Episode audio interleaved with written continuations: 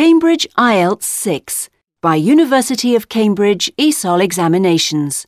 Published by Cambridge University Press. This recording is copyright. CD 1 Test 1 You will hear a number of different recordings and you will have to answer questions on what you hear. There will be time for you to read the instructions and questions and you will have a chance to check your work. All the recordings will be played once only.